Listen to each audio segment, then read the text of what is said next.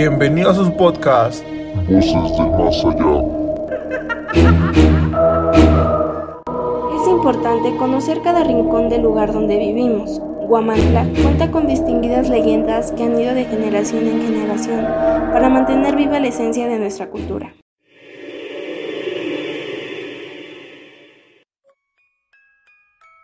Hola, ¿qué tal amigos Radio Escuchas que nos sintonizan esta noche de luna llena en este martes primero de junio? Su servidor, Arturo Solano Rodríguez, y es un placer estar esta noche con ustedes. Al igual que es un placer trabajar en compañía de mis colegas, a los cuales les doy la bienvenida. Hola, ¿qué tal? Su servidora Mariana Barrera Martínez. Buenas tardes a todos, su servidor Alan Mauricio Quintero Nabor. Al igual que su servidora Carla Ivonne Hernández Vázquez. Y finalmente su servidora María del Rayo García Vázquez. Y como invitada especial, la especialista en mitos y leyendas de Guamantla, Jenny Gutiérrez Romero. Hola, buenas noches a todos. Gracias por la invitación. Es un placer estar aquí a su programa, su servidora Jenny Gutiérrez Romero. Para comenzar con el podcast, por favor querida Jenny, ¿nos harías el favor de definir el término de leyenda? Por supuesto, se sabe que una leyenda es una narración de hechos sobrenaturales que se transmite de generación en generación de forma oral o escrita se ubica en un tiempo y lugar similar al de los miembros de comunidad, lo que aporta cierta verosimilitud al relato. Dentro de nuestro municipio, por años, ha surgido esta intriga de cientos de relatos fantasiosos. Es por eso que el día de hoy relataremos la leyenda titulada El crimen que un perro delató. Prepárate para comenzar un viaje por Guamantla a través de su leyenda. Comenzamos.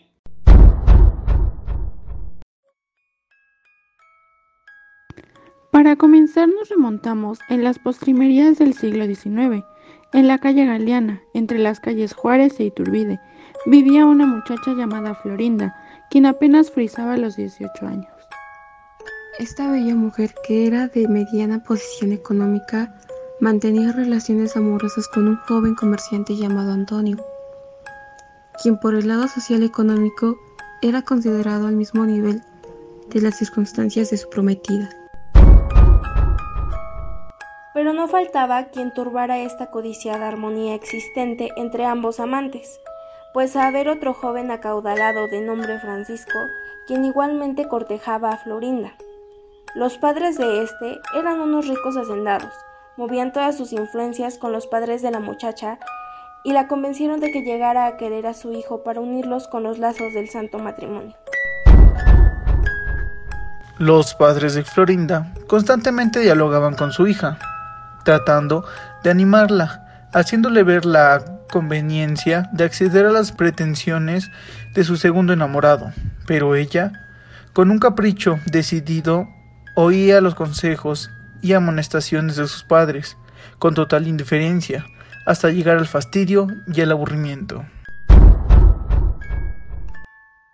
El desprecio rotundo de Florinda para Francisco, el segundo de sus enamorados, hundía este en la más horrible desesperación, ya que su buen aspecto y su buena posición económica no lograban influir en el ánimo de la muchacha. En una noche oscura, Anthony llegaba del campo a la ciudad, acompañado como siempre de un perro, pastor alemán, que siempre había sido su amigo y compañero fiel desde que este animal era muy chico y que desde entonces demostró ser un animal muy inteligente. Cuando Antonio y su perro se aproximaban a su casa ubicada en la calle primeramente mencionada, se encontraron con que allí cerca llegaba un individuo no identificado en la negrura de la noche, quien soltando de pronto el caballo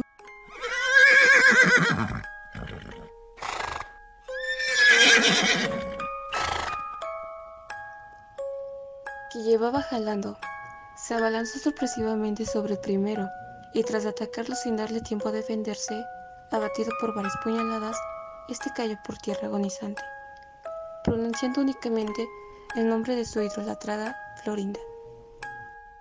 El perro fiel, con tristes aullidos,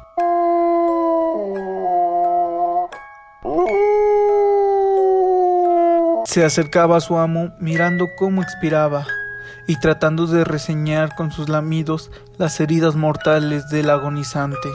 Antonio expiró, y el dolor de Florinda esa noche y la siguiente fue velado, y al tercer día fue sepultado en el aprio del templo del dulce nombre.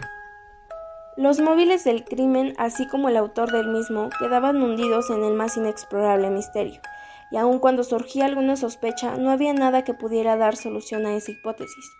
Desde aquel día del sepedio de Antonio, el perro fiel adoptó la costumbre de pasar todo el día colocado sobre la tumba de su amo, y por las noches, cuando cerraban la entrada que daba acceso a ese lugar, pasaba algunas horas de la noche en el lugar que se registró el crimen.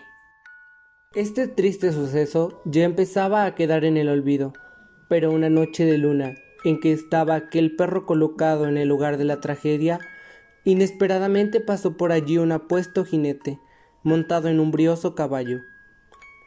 El perro, después de husmear brevemente, y sin que aquel jinete lo previera, se abalanzó como fiera sobre éste, y tras de un enorme salto, cayó sobre él, derribándolo de su caballo.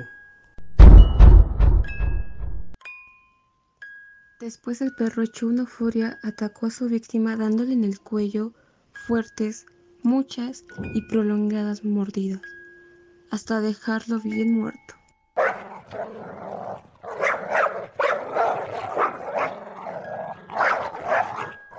La ronda nocturna no tardó en dar con este macabro hallazgo, y sin ninguna dificultad identificaron el cadáver con la persona de Francisco, quien había odiado a Antonio por tener esta la aventura de ser amando por Florinda. Este último suceso vino a esclarecer aquel caso enigmático, sacando por conclusión quién había sido el asesino de aquel llorado Antonio, y mientras el perro seguía vigilando fielmente la tumba de su amo, la gente comentaba, ¿quién había de creer que un perro había de delatar y vengar el crimen cometido en la persona de su amo? Concluyendo el relato, ¿qué opinión podría darnos, señorita Jenny?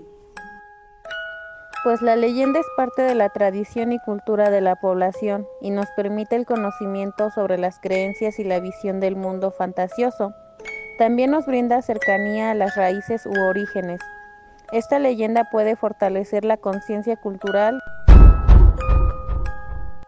Concuerdo con lo que nos comentas, ya que Huamanga, aparte de ser pueblo mágico por sus costumbres y tradiciones, igual está lleno de muchos mitos y leyendas de lugares concurridos. Así es, cabe mencionar que destacan muchas leyendas más, como lo es la Fuente de la Llorona, que dio lugar en las calles Zaragoza Poniente y Guerrero Sur. Igual que la leyenda de El hombre que vendió su alma al diablo, si bien se dice que este sucedió en la antes nombrada calle de Iturbide y en la plazuela del mismo nombre, hoy calle Reforma Norte y plazuela del Dulce Nombre. Igual está la famosa leyenda de la calle de la Calavera que narra una trágica historia de dos amantes separados, surgidos entre las calles Allende y Galeana. Como podemos ver, estamos llenos de tantas historias que posiblemente mucha gente no conoce. Es por eso que los invitamos a que no se pierda nuestra sección y pueda conocer más del pueblo mágico. Por otro lado, agradecemos su tiempo y participación, querida Jenny esperando que el programa haya sido de su agrado. Al contrario, estoy completamente agradecida por la invitación, esperando participar en un futuro en sus secciones llenas de tanta intriga y suspenso. Así, queridos Radio Escuchas, es como concluye nuestra sección de hoy, esperando que esta leyenda haya sido de su agrado sin antes recordarle que lo esperamos la siguiente semana en nuestro programa Voces del Más Allá. Se despide con ustedes Alan Mauricio Quintero Nabor, Arturo Solano, Mariana Barrera, María del Rayo García Vázquez y Carla Ivonne Hernández Vázquez. Hasta la próxima.